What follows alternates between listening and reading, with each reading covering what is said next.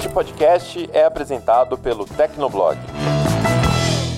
Ok, é, a gente já discutiu aqui que é, essas empresas elas cresceram em maior parte pelo próprio mérito, né? E, e, por estarem em um ambiente digital que é diferente do ambiente físico. Mas fica essa curiosidade do que, que acontece se você injetar competitividade em algumas áreas é, dessas empresas que elas defendem ferrenhamente que não se faça.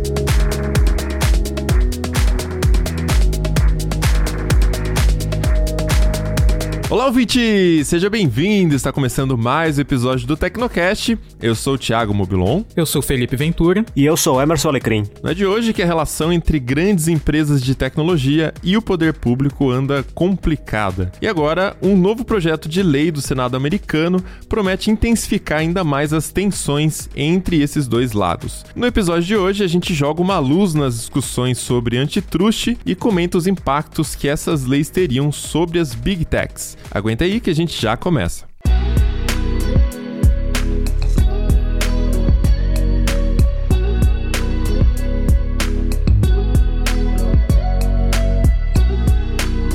A palavra antitruste tem aparecido cada vez mais no noticiário de tecnologia. Se você acompanha o Tecnoblog e entrar no site agora mesmo, você fizer uma busca, você vai ver a quantidade enorme de posts que aparece falando sobre este tema. E a grande maioria dos casos é de investigações nos Estados Unidos e na Europa sobre condutas é, meio questionáveis de empresas de tecnologia. Os suspeitos são sempre os mesmos, né? A gente fala sempre de Google, Amazon, Facebook e da Apple também, né? As Big Techs, esses grandes conglomerados que fornecem produtos e serviços para bilhões de pessoas no mundo inteiro. Em alguns casos, as investigações não evoluem para denúncias formais, né? Uh, tem muita politicagem também, né? Sempre em torno dessas discussões, mas já teve alguns casos em que multas pesadas foram aplicadas como punição. Então, voltando alguns anos, em 2018, a União Europeia aplicou uma multa de 4,3 bilhões de euros no Google. Isso porque a empresa teria forçado fabricantes a incluírem o seu buscador e o Chrome em aparelhos com Android. Então a gente percebe que a multa é uma das ações possíveis contra a empresa que é pega praticando algum ato considerado aí, né, de antitruste. Existem outras que são mais complexas e envolvem mudanças que são mais profundas que podem acontecer com as empresas. Mas antes da gente avançar nessa conversa, é um papo bastante complexo, é melhor a gente começar definindo as coisas porque não é uma palavra que, apesar de a gente já ter ouvido, né, não faz parte do nosso dia a dia. Então, o nosso editor barra economista, Felipe Ventura, pode explicar pra gente qual que é o papel de um órgão, né, uma comissão antitruste, como eles agem, e para começo de conversa, né, o que, o que é de fato um truste? É, trust é, vem do inglês trust, quer dizer confiança, então é um acordo de confiança que duas ou mais empresas fecham. Geralmente é um acordo é, escuso, né, que ninguém pode ver, porque é alguma coisa que pode violar a ordem econômica. Então a ideia de empresas se juntarem escondidas para é, atingirem um objetivo em comum que concorrendo, né, dentro de um mercado de concorrência, elas não iriam conseguir, né, que se, é, pode ser controlar volume de vendas, é, combinar aumentar preço, combinar para não competir em preço. É, esse tipo de ideia é discutido desde é, o século XVIII, pelo menos, né, com o Adam Smith, que é considerado o pai da economia, da ciência econômica, e na principal obra dele, né, A Riqueza das Nações, ele fala: as pessoas de um ramo de comércio raramente se encontram para se divertirem juntas, mas a razão do encontro é conspirar contra o consumidor e, em algumas ocasiões, aumentar os preços. Então, desde esse início que a gente começa a falar sobre é, o que as empresas fazem fora aí do mercado concorrencial, né? De o fora do livre mercado. Aí vem se desenvolvendo essa, é, a teoria econômica em cima do truste, né? Sobre empresas que fazem acordos, sobre empresas que uma compra a outra para começar a dominar determinada parte do mercado. Então aí a gente vai do conceito do truste, que são empresas que vão se juntando, né, para dominar determinado mercado, para o conceito do cartel, que é especificamente isso, né, de é, fazer algum acordo por baixo dos panos é, para uma não prejudicar a outra. Então, para controlar preço, para é, vender mais ou vender menos, dependendo do mercado, ou tipo, ah, não, em determinado mercado, tal empresa atua, no outro mercado, a outra empresa atua. Tudo isso é, cria um problema para a ordem econômica porque prejudica o consumidor, né? Então, você vai acabar pagando mais caro, você não vai conseguir é, obter determinado produto, é, vai ser mais difícil para um concorrente entrar nesse mercado e talvez te oferecer um produto que seja melhor ou que tenha um preço menor, né? Então, daí que vem a importância de ter órgão, órgãos antitrust, né? Que são contra esse tipo de acordo e esse tipo de aglomeração de empresas, né? Que possa levar ao oligopólio, monopólio e que possa prejudicar é, o consumidor, é, possa gerar preços mais altos para mim e para você. Um efeito bem comum de, de processos antitrust é multa, né? Muito comum, a gente vê isso com muita frequência porque ah, os órgãos que aplicam essas multas entendem que isso tem um papel educativo. Então eles falam assim: olha, você pisou na bola, então a gente vai aplicar essa multa aqui porque você violou tais regras e tudo mais. E a gente espera que com essa multa isso não se repita. Só que uh, a gente tem visto ultimamente, principalmente de uns meses para cá, de, de 2020 para cá, na verdade, um movimento que tenta abranger esses processos de antitrust na forma da lei, ou seja, criando uma legislação específica para esse tipo de comportamento das empresas, né? Os processos antitrust hoje, eles são mais fortes uh, na, nos Estados Unidos e na Europa, né? Mas, assim, ocorrem em todos os lugares do mundo, inclusive no Brasil, mas são dois, eh, esses dois lugares são mais fortes. E nos Estados Unidos, a gente está vendo o Senado americano é, com dois projetos de lei que podem trazer uma dinâmica nova para esse, esse, esse cenário, né? Um é o Open App Markets Act e o outro é o American Innovation Choice Online Act. Esse primeiro, o Open App Markets Act, ele tem um foco específico sobre lojas de aplicativos e sobre o ambiente de, de lojas de aplicativos, né? Quando falo ambiente, estou incluindo também todo o, o, o, ecossistema de desenvolvedores, o sistema operacional em si, o suporte ao usuário, enfim. E aí, esse, esse projeto prevê uh, algumas mudanças importantes. Por exemplo, a Apple não poderia mais ter apenas a loja dela na, no sistema do iPhone, que é o que acontece hoje. Com o Google é diferente, né? A gente sabe que você pode ter várias lojas de aplicativos para Android. Você tem a F-Droid, tem a Amazon App Store, enfim, tem várias lojas disponíveis, mas com a Apple já é mais limitado. Agora, isso também afeta essa lei, esse projeto, se ele se de, fato virar uma lei, também vai afetar o Google, porque o Google tem uma política de cobrança que é considerada uh, por alguns desenvolvedores abusivas, né, que pode chegar à proporção de 30% sobre assinaturas ou compras feitas uh, dentro da, da Play Store. Então, uh, essa lei também uh, exigiria que as lojas, tanto no caso da Apple quanto no caso da, do Google, que elas tivessem flexibilidade sobre as lojas que estão dentro desse ecossistema. Então, por exemplo, a gente tem o caso épico, desculpa o trocadilho, da Epic Games, que, que tá numa batalha com, com, a, com a Apple, porque eles queriam ter um sistema de cobrança próprio dentro de Fortnite, né, do jogo deles, e isso se arrastou o ano todo, esse processo, e agora também, no ano passado também teve alguma, um envolvimento do Google, né, mas o, o caso foi mais forte com relação à Apple, e, bom, basicamente assim, não dá para dizer exatamente que teve um lado vencedor, porque basicamente lá um juiz entendeu que a Apple não praticou necessariamente o um monopólio, mas exigiu que ela fosse mais flexível em aceitar outra loja. Porém, a Epic já não concorda com esse argumento. Então, esse ano agora de 2022, a gente deve ver mais brigas sobre Apple e Epic Games. Só para vocês terem uma noção de como esse assunto é complexo e ainda vai render vários capítulos, né? Também eu tenho outros exemplos, né, que acho que uh, a gente conhece bem, que é o caso, por exemplo, do Spotify. Enfim, são vários, são vários exemplos. Se a gente procurar em países isolados, a gente vai ver vários exemplos de lojas que de, de desenvolvedores brigando ou com a Play Store ou com a App Store, justamente por entenderem que essas lojas ex exercem um controle excessivo sobre o ecossistema, a ponto de você não conseguir uh, inovar ou então de conseguir ter uma cobrança justa. Enfim, tem vários aspectos que são uh, tratados nessas leis. E aí a gente tem que ver, né, se vai, se, esses projetos vão avançar. Uh, provavelmente vão, mas talvez tenha alguma flexibilização, né? Talvez não todas as regras que eles estão querendo colocar sejam colocadas, mas alguma mudança deve ter. Já a segunda lei, né, que a gente pode estar abreviando já como AICO, é muito grande ficar falando American Innovation Choice Online Act, ela é um pouco mais genérica do que a primeira, que é mais focada nas lojas de aplicativo, né? Então, o projeto visa impedir uma postura discriminatória dentro das plataformas. Então, a gente pode pegar o exemplo real aqui da história do Spotify e o Apple Music. Ambos são aplicativos de músicas concorrentes, só que o Apple Music pertence da, né, à Apple.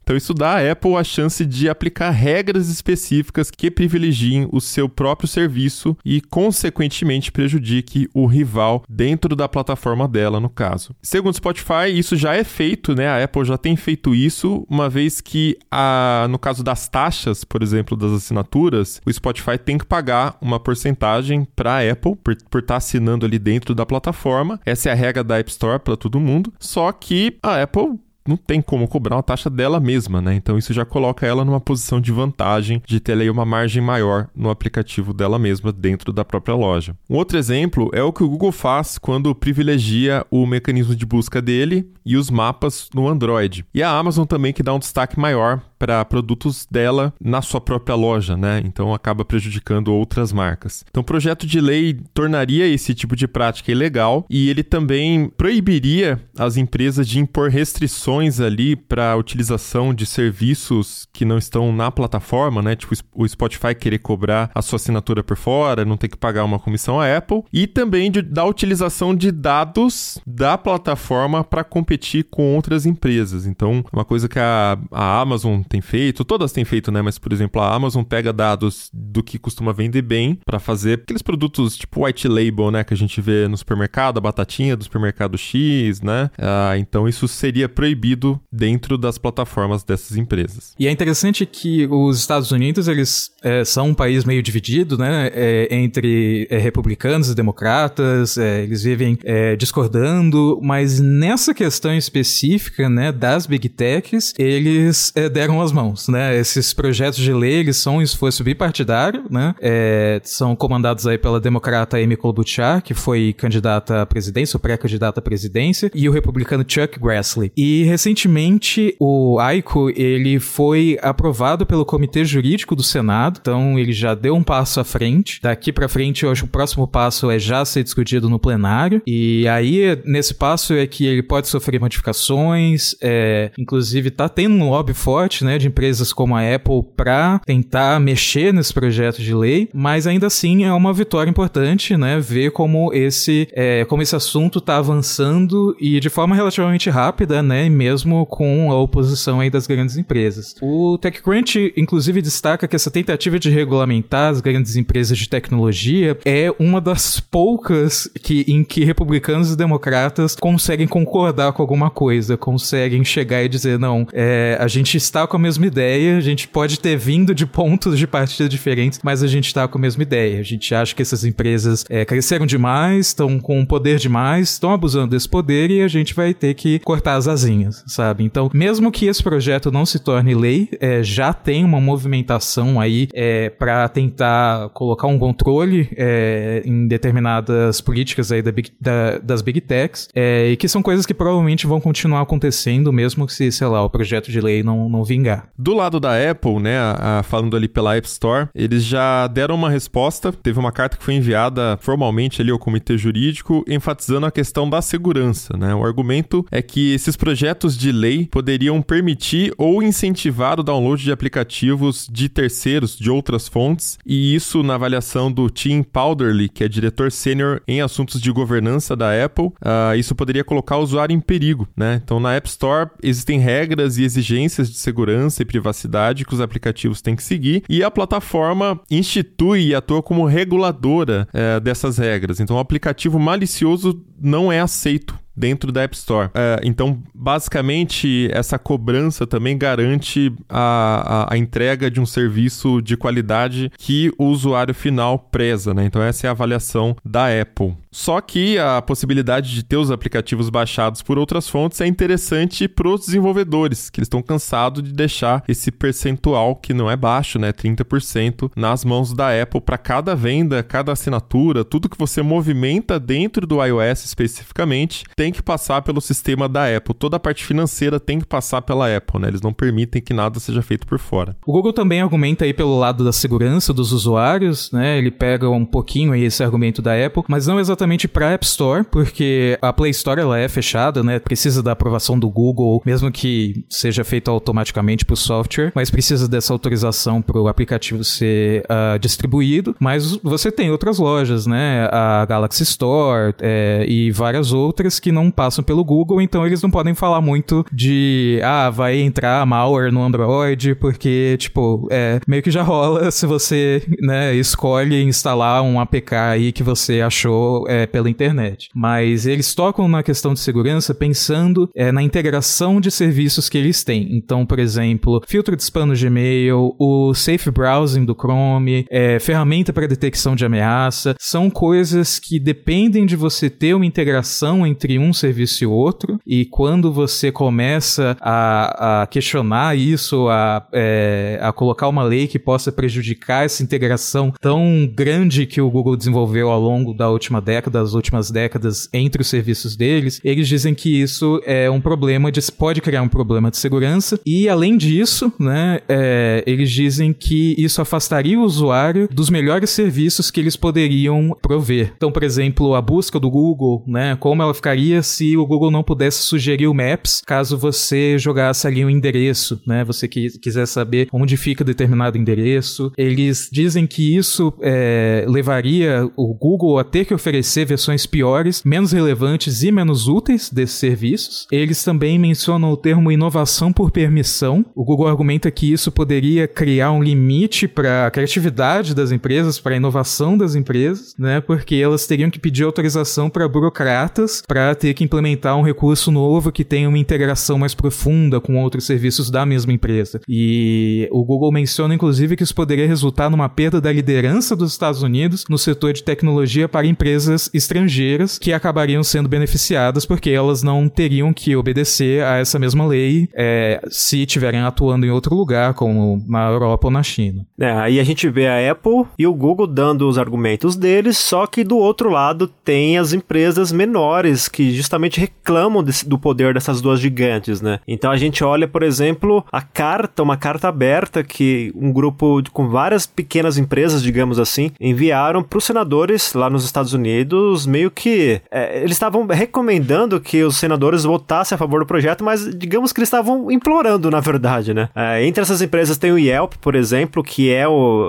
Aqui no Brasil não é muito conhecido, mas é, é uma plataforma para avaliação de restaurantes, busca de restaurantes, enfim. E o outro, acho que o, o, o exemplo mais emblemático de empresas que estão dentro dessa carta é o DuckDuckGo, né? Que é um buscador com uma proposta mais aberta, menos focada no, no nos dados do usuário, com, na comparação com o Google. E eles basicamente falam o seguinte: olha, uh, esse projeto tem que ser aprovado aí porque uh, essas gigantes elas estão num status de gatekeeper, né? Seria alguma coisa como guardião uh, das tecnologias. O que, que eles querem dizer com isso? Olha, essas empresas têm tanta tecnologia, têm tanto poder concentrado que eles não, eles não dão espaço para outros negócios evoluírem e, e criarem, de fato, um ambiente altamente competitivo, né? Tanto é que eles falam, por exemplo, nessa carta que eles dizem que essas empresas usam o próprio design das plataformas que elas mantêm para afastar uh, usuários de plataformas rivais. Ou seja, quando eles querem, quando eles falam que usam o próprio design, eles dizem o seguinte: uh, que essas plataformas do Google, da Apple, os serviços que eles mantêm, uh, eles são desenhados de uma forma de, a criar um ambiente de dependência, digamos assim. Você fica tão dependente dos serviços daquela empresa que você eh, dificilmente vai dar espaço para outras. Como se ele estivesse dizendo o seguinte: essas empresas atuam de forma a não incentivar o usuário a buscar uh, serviços rivais, ou seja, para impedir que os usuários, é, por alguma razão, satisfação ou busca de um preço menor ou qualquer outra razão, eles busquem alternativas. Se a gente pensar um pouco, consegue encontrar um, um certo sentido nisso. Por exemplo, uh, eu sei que o Google Maps tem serviços rivais, mas eu hoje eu não conseguiria usar outros serviços de mapa. Uh, eu uso o Google Maps, por exemplo, para saber se o mercado perto de casa tá cheio ou não, no horário que eu quero ir. Então hoje é difícil se encontrar uma plataforma que tem esse mesmo nível de precisão e esse mesmo nível de alcance, né? Então, mais ou menos eles dizem nessa carta que, olha, é,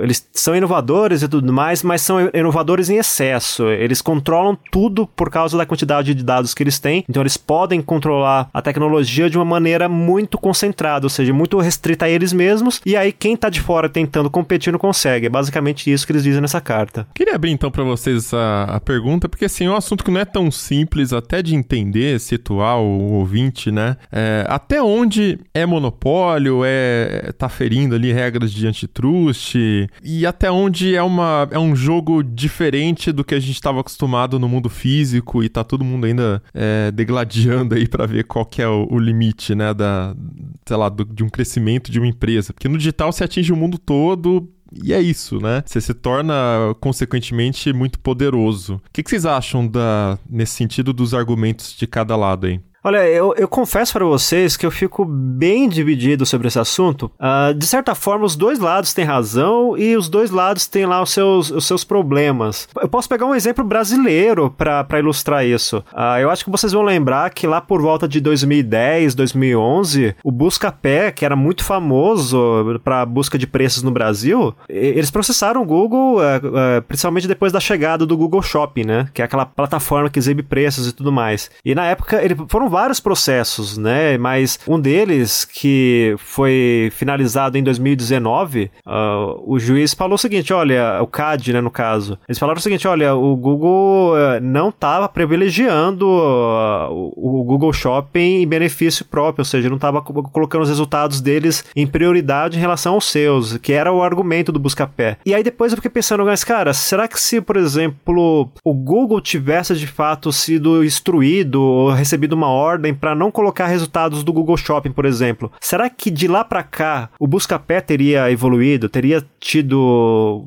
uma tecnologia que fizesse a plataforma ser hoje referência? Porque hoje o Buscapé foi esquecido, ninguém entra mais no Buscapé para pesquisar preço. Acho que no máximo para buscar cupom de desconto, alguma coisa assim, mas o Buscapé, se vai perguntar para os jovens de hoje, acho que nem sabe o que é Buscapé, mas será que se tivesse, se eles tivessem tido lá por volta de 2010, 2011, um posicionamento favorável, será que eles teriam conseguido de fato evoluir evoluir em termos de tecnologia e criar um produto que tivesse benefício real para o usuário e, consequentemente, para eles? Eu fico nessa dúvida, né? Então, é, hora eu acho que realmente tem um excesso de poder de um lado, mas o outro é, também tem essa questão: será que o outro, se tivesse mais liberdade, conseguiria evoluir da forma que eles estão falando? Eu fico pensando sobre isso. O que eu penso é, será que existiria o Buscapé ou metade da internet não fosse o Google? É, é, porque você precisa chegar de alguma forma nesses serviços, né? Então, e a gente busca por padrão Google, né? É, entende? Então é, fica meio essa, essa questão, né? É, é, essa discussão sobre, sobre truche na, no mundo da tecnologia, eu sempre,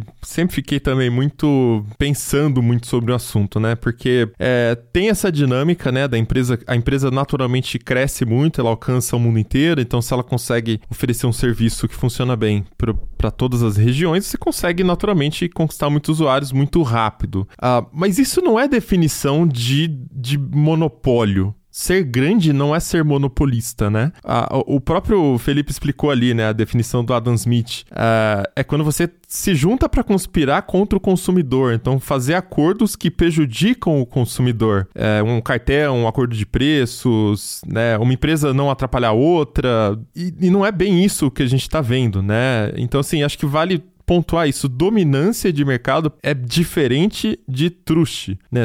Ser grande não significa ser enorme, que seja o único, né? Não, ainda assim, não, não significa que você utilizou práticas anticompetitivas necessariamente, né? Para chegar até ali. Uh, e nesse ponto, tem uma teoria bem legal que eu acho que explica essa dinâmica da, do mundo digital, que é um pouco diferente realmente do mundo real, né? Do que a gente estava acostumado. É uma teoria que, inclusive, é muito citada quando o assunto é truste monopólio, é, né, essas, essas discussões todas, que é do Ben Thompson, é, se chama Aggregation Theory, em português, teoria da agregação. É, então ele explica o seguinte, que toda cadeia de valor de qualquer mercado de consumo é composta ali por três partes. Você tem o fornecedor, o distribuidor e o consumidor ou usuário né? Só para a gente situar aqui, os fornecedores nessas situações são sites, é, desenvolvedores de aplicativos, jogos, etc. Os distribuidores são o Google Search, a App Store né? Só para a gente pegar um exemplo de cada lado. E do, na última ponta, os usuários barra consumidores, quem compra o, o celular, quem baixa o aplicativo, etc. Né? No mundo físico, os distribuidores negociavam acordos de exclusividade com os fornecedores para territórios específicos. Então, é, você poderia ter uma região onde só tem um distribuidor da marca de sorvete X por exemplo. Né? Então isso aí já existia no mundo físico. E os fornecedores também ofereciam brindes e benefícios, dinheiro até, para conseguir privilégios com os distribuidores. Então, se você for no supermercado agora mesmo, você vai ver que tem prateleiras destacando uma marca de alguma coisa, cerveja, shampoo, qualquer coisa, porque foi um acordo do supermercado com o fornecedor para ter aquele destaque ali, né? É, então, segundo essa teoria da, da, da, agregação ali do Ben Thompson, no mundo digital o jogo ele é diferente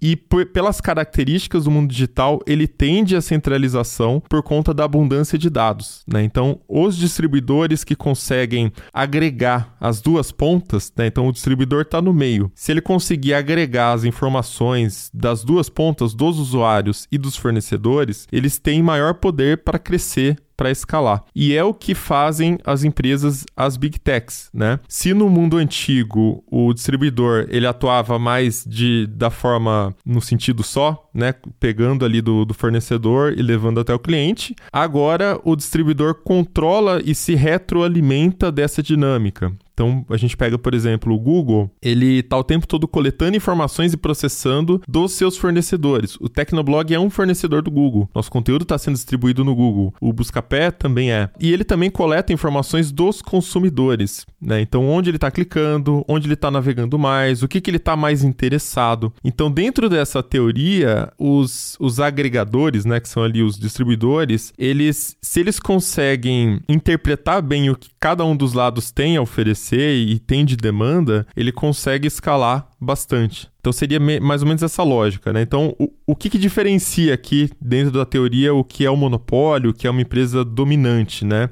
Seria a forma como a empresa chegou nessa posição que ela está. Se ela utilizou práticas anti-mercado para bloquear os concorrentes, atenção à palavra bloquear, né? Uh, como pagar para impedir que outros players entrem no mercado, que aí seria de fato uma atitude antitruste e monopólio. Uh, mas se ela não fez nada disso, se ela só está de fato entregando um serviço que está ajudando as duas partes, então são ações de negócio legítimas, né? Que melhoram os produtos, melhoram os serviços e as pessoas estão usando porque elas gostam, né? Então, esse é um ponto importante que diferencia o antitrust do, das big techs, né?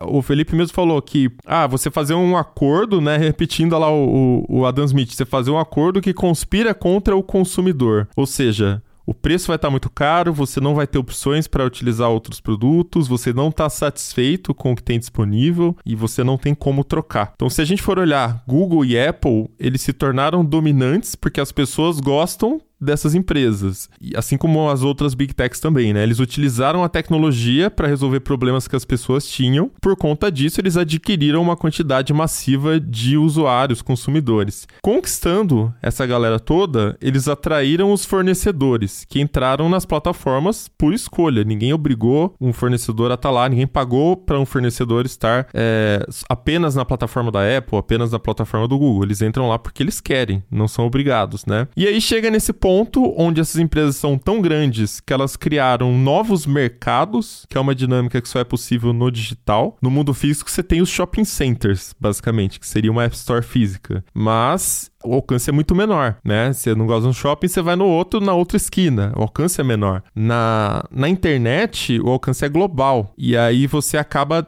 tendendo a essa situação que a gente vive hoje de centralização, de no máximo você ter essa divisão por nichos específicos. Uh, e aí chega nesse ponto que quem entrou ali e criou o seu negócio por conta dos benefícios que foram criados por essas empresas, agora está insatisfeito e acusando que isso é uma prática de antitruste. Entende? Assim, eu não sou contra os desenvolvedores brigarem por condições melhores. Eu acho que isso é liberdade de, de, de negociação. Aí eu sou completamente a favor. Briga, faz o fuzuê que quiser, bota a carta na internet. Aí eu sou completamente a favor. O que eu sou contra é a gente entrar numa discussão de regulação por um argumento que eu acho que é muito falho quando a gente analisa que as dinâmicas são diferentes. Eu poderia remover o Tecnoblog do Google hoje com um clique, né? Tem umas mudanças que o Google faz no algoritmo que prejudicam a gente. Mas a verdade é que o Tecnoblog provavelmente nem existiria e metade da internet também não existiria se não fosse o Google agregando informações dos dois lados, né? Não só por ele fazer um trabalho bom de entregar um serviço que, que ajuda bem o usuário, a gente sabe que foi muito disruptivo lá no lançamento e até hoje, uh, mas também porque parte desses dados o Google e a Apple disponibilizam para o mercado, para que o próprio mercado, vulgo fornecedores, criem mais serviços e produtos, né? Então, mais seja conteúdos específicos, os YouTubers estão lá criando vídeos específicos porque o Google dá as informações, olha, esses assuntos estão em alta, é, pessoas da sua região querem saber mais sobre isso, tem o Google Trends, tem várias ferramentas, né? Então, o, o Google é responsável pela criação de valor que a gente vê hoje em metade da internet, se não mais. Eu não sei se eu, se eu concordo que tem uma, uma questão de truxa aí ali, analisando esse contexto é, geral, né? É lógico que a gente pode discutir atitudes específicas, mas nesse contexto geral eu não vejo como um, um monopólio no sentido maldoso. Eu penso é, de uma forma parecida, assim, considerando o mercado em geral, eu não vejo o Google é, como um monopólio é, que ele tenha, sei lá, atingido a dominância do mercado com 100% com prática de monopólio, porque o Google oferece um serviço muito bom, sabe? O, a questão fica aí nas ações específicas que a empresa toma. Então, por exemplo, a gente sabe que o Google é um serviço de busca muito bom. Por que, que o Google paga de 10 a 15 bilhões bilhões por ano para Apple para ser o buscador padrão do Safari. Eles não poderiam simplesmente não fazer isso e deixar as pessoas configurarem o Google como é, buscador padrão, é, do mesmo jeito que você pode colocar o Bing, Yahoo ou o DuckDuckGo, sabe? Essa é uma ação específica que, eu, que já é, tem cara de abuso, né? De que você está garantindo seu espaço no mercado de forma que, que os concorrentes não vão conseguir, que o DuckDuckGo não tem 10, 15 bilhões no bolso para poder segurar essa parte do mercado. Então, a gente está falando de é, dominância de mercado que acontece pensando mesmo em liberdade de mercado, né? Que o Google oferece um serviço muito bom que é, chega, traz conteúdo relevante para as pessoas que precisam disso e por isso funciona bem e vale muito, né? A questão é, tem algumas práticas do Google que é, são é, intrinsecamente para manter o Google como o buscador do Google como uh, o dominante na internet. Então tem esse caso da Apple, tem, por exemplo, porque quando a gente instala o Android, a gente não pode ter a escolha ali bem clara de que é, de qual buscador que a gente vai usar. Se é o Google, se é o Bing, se é o DuckDuckGo, etc. Isso, na verdade, existe né, na Europa porque o Google foi forçado, porque o Google levou a multa bilionária, entendeu? Então é uma coisa muito pequena que poderia ser muito útil para os usuários, mas que que o Google se recusa a colocar. Por quê? Porque é, prejudica a galinha dos ovos de ouro dele, que é, que, é deles que é a busca. É, faz todo sentido que essas empresas que trabalham no meio digital é, elas tenham uma dominância do mercado, né? Justamente porque, pensando, por exemplo, em lógica de rede social, existe o caso da massa crítica, né? Que redes em geral, né? Redes digitais em geral, elas vão crescendo é, até chegarem a um ponto que é a massa crítica, que aí você consegue o crescimento exponencial. É, isso é uma das bases, né? Um dos motivos pelos quais existe essa concentração é, de serviços em, em, em menos empresas, né? Por isso que o cenário de busca não é tão fragmentado o de redes sociais não é tão fragmentado, né? Você tem poucas redes sociais que são super dominantes, né? É, aplicativo de mensagens é a mesma coisa. É, o, a questão não é como elas chegaram lá, né? Eu acho que, é, no geral, foi tudo jogando limpo, mas é, quando você começa a pegar algumas atitudes específicas, você pensa, tá, isso já parece ser abuso. À primeira vista, também pensei isso, aí fiquei refletindo, né? A, a... Porque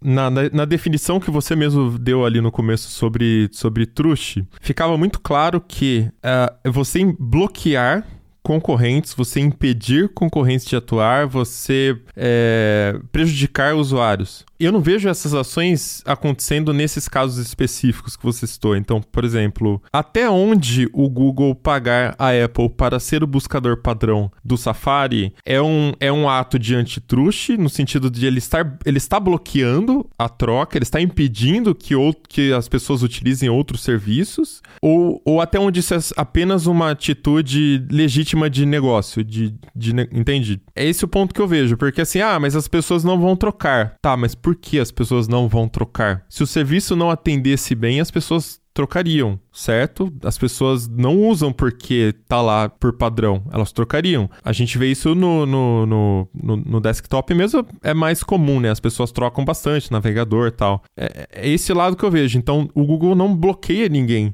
de aparecer no Safari, não bloqueia ninguém de, né, de entrar ali. E, e, eu nem sei se o usuário quer também escolher o buscador, nem sei se o usuário sabe, a massa entende qual serviço ela tá usando, né? Ah, eu vejo, por exemplo, às vezes meus pais instalam alguma barra, alguma coisa no computador, de repente tá usando uns buscadores bizarros e nem sabia que não tava usando o Google. Então, para eles é só a experiência de uso do computador. Isso aqui tá ruim, né? E isso aí respinga na Apple, por exemplo. Então fica essa discussão de ovo e galinha, que eu acho que muitas vezes pessoa, as pessoas têm essa, essa ideia de que se a gente jogar na cara das pessoas, elas vão usar mais. Ou será que o negócio é muito usado porque ele é bom e é por isso que aparece mais, entendeu? Então fica essa discussão de ovo e galinha, né? Aí até um ponto interessante também, só para complementar aqui, né? Você citou que na Europa tem essas obrigações e nos Estados Unidos não. Até o Ben Thompson também diz que as leis de antitrust americanas são mais focadas no usuário enquanto que as leis europeias tendem a focar mais na competitividade. Então, ele argumenta que é por conta disso que as empresas americanas nos Estados Unidos se sustentaram mais até agora com essa situação de serem tão dominantes. E na Europa, essa briga já vem de muito antes, né? E, e são multas mais pesadas aplicadas por lá. Só que a internet, por natureza, né, como a gente viu por, por essa teoria, ela já tende a essa coisa do winner takes all, né? De se você consegue ser o vencedor do jogo, você acaba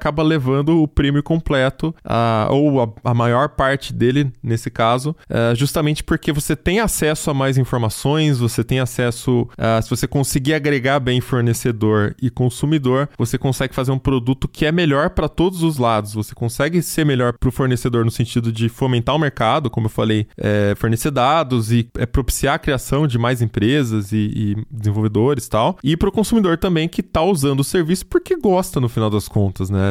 Ah, é o maior. Tá, mas não está sendo benéfico para o usuário é, essa opção? Parece que sim, né? Porque o usuário continua utilizando. É, se a gente for um pouquinho mais na teoria econômica ali, né, Felipe? Você está falando do, do Adam Smith também. Se a gente pegar a definição que Harvard deu recentemente para o que é o capitalismo, uh, então a definição da faculdade, né, e não a definição do Twitter, que são coisas bem opostas ali, mas a, a definição do capitalismo é justamente uma economia de mercado que onde existe uma livre concorrência, né? Você pode competir. É, as pessoas confundem muito o capitalismo com o tal do rent seeking, né? É, quando a empresa procura o benefício fazendo acordos escusos com o Estado, por exemplo. Então, é, financiando projetos de lei, financiando políticos para depois conseguir aprovações de lei que beneficiam a elas, ou desconto em impostos, que na verdade a gente que está pagando para a empresa ter o benefício ali e não necessariamente trazer uma, um, um resultado para a sociedade, né? Por definição, nada disso é capitalismo. Tudo está fora em todas as teorias, até do, do pai da economia economia ali, o Adam Smith, que já diz que se você tenta um acordo escuso, se você tenta um acordo com para conseguir vantagem e bloquear, então aí, seja pelo governo, seja com outros players, seja não, não é capitalismo, você já está fazendo errado. Então eu acho que é mais por esse lado que teria que ser analisado aí é, o, o que está sendo feito. Se está sendo bloqueado, se está sendo impedido, se o usuário tem a opção, se o usuário não pode trocar, a dominância acaba sendo uma coisa natural por conta também da qualidade dos serviços.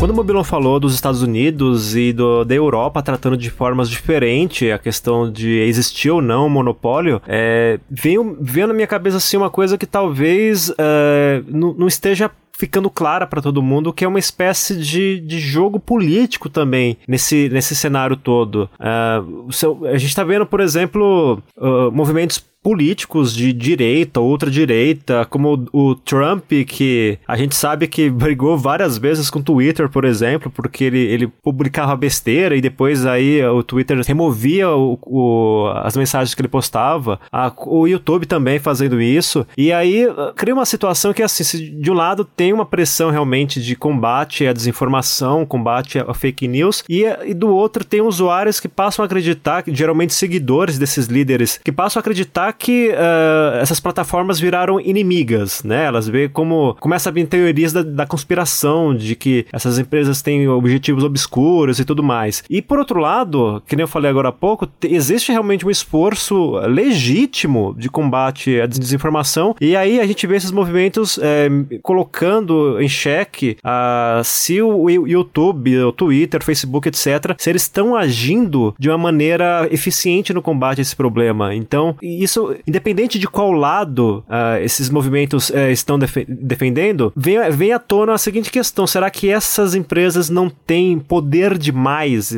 Pelo fato delas deterem uh, muitos dados de, de, de, muitas pessoas, será que elas não estão concentrando informação demais a ponto delas terem controle ah, político, mesmo que indireto? Aí a gente pode pegar o exemplo da, da, da eleição do Trump, que teve toda aquela questão de que eh, ele teria usado o Facebook para conseguir manipular eleitores e tudo mais. E aí começa a entrar essa questão realmente: será que uh, essa preocupação com uh, monopólio dessas gigantes, será que não tem um viés político muito forte, porém que não está transparente pra gente? Por causa dessa questão política que o Alecrim mencionou, né, de você ter as pessoas da direita que estão irritadas porque sentem que Facebook, Google, Twitter controlam muito o fluxo de informação é, das, da, dos ídolos deles, né, das pessoas que eles seguem, e do lado da, do lado da esquerda, do lado dos democratas, né, pensando é, só nos Estados Unidos, também existe esse, esse questionamento é, de que as big techs estejam grandes demais e por isso elas estejam é, é, prejudicando a concorrência é, e impedindo novos entrantes. Então a gente fica nessa, ok, é, a gente já discutiu aqui que é, essas empresas elas cresceram em maior parte pelo próprio mérito, né? E, e, por estarem em um ambiente digital que é diferente do ambiente físico. Mas fica essa curiosidade do que, que acontece se você injetar competitividade em algumas áreas é, dessas empresas que elas defendem ferrenhamente que não se faça. Então, no caso da App Store, a Apple falar que o projeto de lei que obriga a instalar aplicativos fora da App Store iria criar um problema de segurança, sendo que eles têm o macOS, você pode instalar o aplicativo de onde você quiser. Não é um problema de segurança gigantesco, os MacBooks, iMacs não estão todos infectados com malware. Você tem vários mecanismos para avisar para o usuário, olha, se você fizer isso, pode ser prejudicial para você, é, tome cuidado de onde você está instalando, ou se for um pagamento por fora da Apple, tipo, ah, tome cuidado é, onde você coloca suas informações financeiras, é, porque isso isso já acontece com o Google, por exemplo. Para você instalar um APK, você não simplesmente chega, bota e roda. Não. Você tem tela atrás de tela com o Android falando: olha, você tem certeza que vai dar ruim. Pode dar ruim.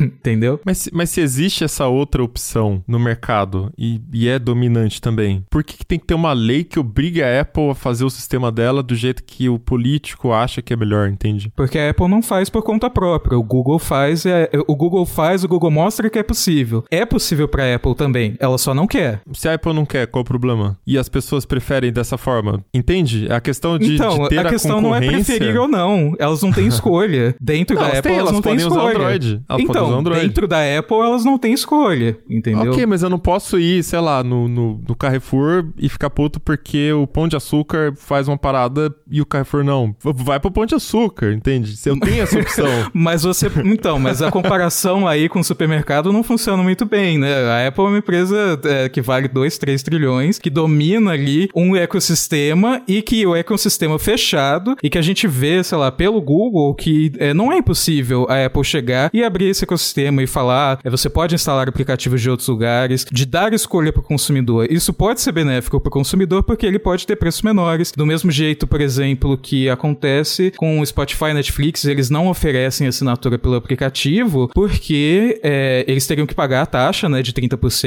é de 15%. Então, e, eles nem podem falar onde você pode assinar porque a Apple proíbe, né? Então, é, são coisas que obviamente prejudicam o consumidor. São coisas que prejudicam o consumidor você não deixar a pessoa é, assinar, é, não, não, não poder dizer onde você pode assinar Spotify, Netflix, não, você não pode falar, ah, vai no meu site, clique neste link, né? Falar, ah, aqui não dá, e ponto, sabe? Isso obviamente é prejudicial para o consumidor e a Apple poderia tranquilamente abrir esse mercado, dar uma opção de você pagar por outro meio ou de você é, assinar direto pelo site em vez de ser por eles, mas eles não querem né? É algo que é uma, é uma plataforma que é dominante, que ela não te dá uma opção e que ela tranquilamente poderia dar. Ela só vai dar essa opção se ela for obrigada pelo Estado. Porque ela já se passaram mais de 10 anos e ela não, e ela não fez. Mas se ela não fez, por quê? Porque os usuários não se importam. Não, porque ela não quer perder dinheiro. Como você sabe se os usuários se importam ou não, se você não dá escolha? Porque eles continuam comprando os iPhones e continuam usando os iPhones. Mesmo sendo mais caro, mesmo sendo uma opção mais cara, às vezes é isso que eles querem. Às vezes no entendimento deles, os usuários querem isso. Eles querem a segurança, eles querem... É, é... Ah, a gente vai discutir como tecnologia, se isso é necessário ou não. É, mas talvez seja o que eles querem. O meu ponto é, eu não, não é que eu não queira isso. Eu, eu não quero que precise de um governo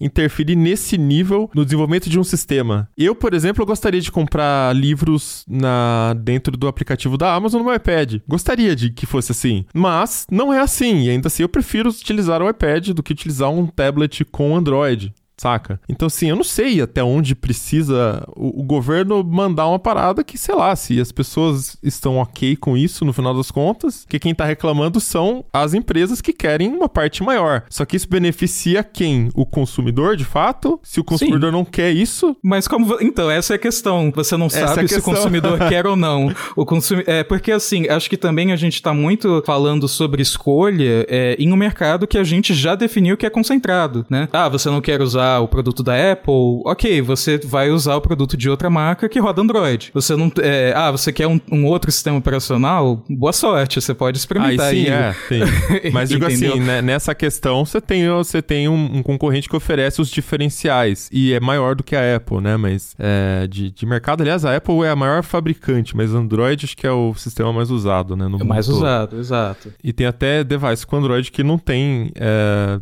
os serviços do Google, né? Que aí é um acordo que a empresa tem que pagar para o Google para utilizar e ter a suíte ali do Google toda dentro do aparelho. Enfim, eu entendo que assim é uma situação complexa para para chegar num consenso, até entre nós aqui, né, que, que gostamos de tecnologia. Eu mesmo estou falando aqui, né? Para mim não é uma questão de se a Apple deveria ou não permitir. Eu acho que algumas coisas a Apple deveria permitir. Tipo, eu consegui comprar um livro dentro da, da loja da Amazon ali do Kindle no iPad. Eu não, eu não posso fazer isso porque a Apple não permite. Teria que estar dentro da App Store. É, então, eu, sei lá, isso é ruim para mim, né? Isso é ruim para mim. Mas o sistema oferece outras tantas vantagens que por isso ainda prefiro utilizar esse sistema em vez de utilizar o Android. A galera que usa o Android fala, ah, eu prefiro porque é mais customizável, né? Então tem esses dois lados. Meu único ponto justamente é esse, é até onde faz sentido uma legislação que force, até porque vamos só lembrar aqui que as legislações a gente explicou por cima aqui, né? Não dá para falar inteiro, é, mas elas não vêm só com essas questões que estamos mais pegando aqui. Elas vêm com outras questões que aí já de fato são assim muito fora da casinha de exagerado. Então essa, esse é o problema. Quando a gente fala de vamos fazer uma legislação, dificilmente a legislação vem só com o que de fato poderia talvez ser benéfico. Ela sempre vem com um pacotinho ali, que aí já são coisas que de fato prejudicam o ambiente e aí prejudicam até os, os fornecedores, como falamos aqui na teoria da agregação ali do Ben Thompson. É, e eu acho que é, a gente tem essa discordância porque a gente tá com dois pontos de vista diferentes, né? E, inclusive você mencionou os dois pontos de vista, né? Então, como consumidor consumidor, né, você queria, né? Mas você pensa na empresa e fala, puxa, a empresa deveria mesmo ser obrigada é, pelo Estado a fazer esse tipo de coisa. E. O meu questionamento é sobre a legislação, porque ela vem com coisas a mais também, né? Essa, essa necessidade da legislação, entendeu? Mas esses questionamentos são, são importantes porque uh, entra de novo naquilo que eu falei, de haver uh, algum interesse político em tentar diminuir o poder dessas empresas. Sim. Não que isso seja errado, assim, eu acho que tem que que ter uma dose para tudo, tem que ter um equilíbrio para tudo. Mas, por exemplo, isso fica claro, a gente está falando aqui de Apple e Google porque as leis que estão sendo propostas afetam diretamente elas. Mas se a gente olhar para o Facebook, por exemplo, uh, tem um movimento que tenta fazer o Facebook se desfazer do, da compra do Instagram e do WhatsApp, porque no entendimento da, dos defensores dessa obrigatoriedade, digamos assim, o Facebook comprou essas empresas para ter um domínio complexo dos serviços de mensagens e das redes sociais, a ponto de, de sufocar a concorrência. E aí a gente pode olhar, por exemplo, para o Snapchat, né? Que hoje ninguém lembra mais do Snapchat, porque o Facebook usou o Instagram para conseguir, é, entre aspas, roubar os usuários daquela plataforma. É esse sentido que eu vejo nessas leis. Uma tentativa, talvez, não de beneficiar exatamente os usuários ou os desenvolvedores de uma maneira direta, mas tentar colocar rédeas nessas empresas para que não houvesse um excesso de, de, de controle sobre uh, o que eles podem fazer no mercado. É, agora, se isso é errado ou não, já é, já é um outro questionamento, porque, por exemplo, é, será que se nessa coisa de querer controlar as empresas, uh, o, algum governo não vai querer impedir que essas plataformas removam conteúdo que é claramente desinformação? Tem legitimidade nesses movimentos, mas a gente tem que saber até que ponto essa legitimidade vai, porque da mesma forma que as empresas podem ter objetivos obscuros, uh, o governo também pode, independente de ser direita, esquerda, pode ter. Então, é por isso que a gente tem que ficar de olho, né, em, cima para ver todos os lados, né, tanto o que as empresas estão falando, quanto os desenvolvedores estão falando e, claro, os, os, os políticos, né, na parte de governo sobre o que eles estão tratando de, diretamente, porque uh, se numa dessas a gente tem um controle excessivo por parte do governo, a gente vai minar tudo que a gente falou aqui sobre concorrência, sobre beneficiar o usuário e tudo mais. Por outro lado, se não houver controle nenhum, talvez a situação fique realmente mais complicada, porque você mina de fato a concorrência. Então, quer dizer, sabe, tem vários pontos a serem analisados, assim, então é difícil colocar tudo no, na mesa e tentar equilibrar, sabe? São coisas que a gente vai ter que ficar observando no decorrer da, dos meses, porque todos esses aspectos importam. É, e por mais que não dê para chegar a um consenso, né, batendo um papo aqui de uma hora, é, a gente trouxe, né, essa questão para todos vocês, porque é um assunto que rende muito, é, traz muitas perspectivas diferentes, porque você tem a perspectiva da empresa, tem a perspectiva dos concorrentes, tem a perspectiva do consumidor, e você é obrigado a reconhecer que a gente vive um mundo complexo. Nem toda empresa é uma vilã, nem é uma mocinha, e o governo não é 100% é, benéfico, também não é 100% maligno, então é, fica tudo no meio termo e em qual ponto desses meios termos que a gente vai cair com essas novas leis, com esses projetos de lei que estão sendo discutidos nos Estados Unidos e em outros países, é, é uma coisa que a gente vai continuar acompanhando de perto. E eu, e eu só sou a favor da briga. Eu quero que brigue, que é daí que saem as melhores opções pro consumidor.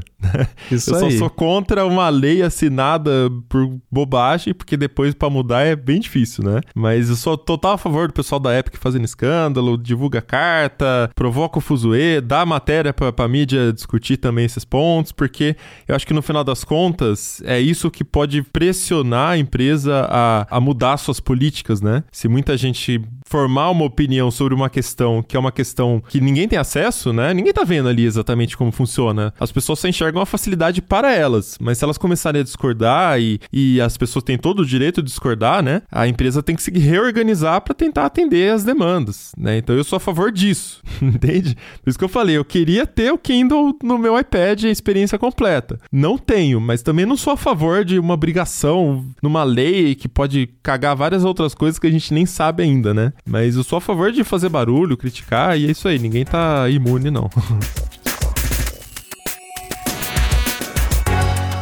Então é isso, vamos chegando ao final aqui de mais um episódio do Tecnocast. Corre lá na comunidade.tecnoblog.net e conta pra gente qual é o seu ponto de vista com relação a esse tipo de legislação, né? Se vocês quiserem também entender um pouco melhor, a gente não conseguiu contar todos os detalhes de cada uma das leis, mas o Josué, nosso produtor, pode colocar mais links lá nos posts. Tem vários posts do Tecnoblog também explicando cada uma das leis. Então comenta lá na comunidade.tecnoblog.net ou chama lá no Twitter também, é só marcar Tecnoblog Se quiser conversar diretamente com a gente, em todas as redes é arroba Mobilon. Arroba Ventura Felipe. E arroba Ealecrim. Este Tecnocast foi produzido pelo José de Oliveira, a edição é do Ari Libório e a arte da capa é do Vitor Pádua. A gente fica por aqui, voltamos com outro episódio semana que vem. Até lá.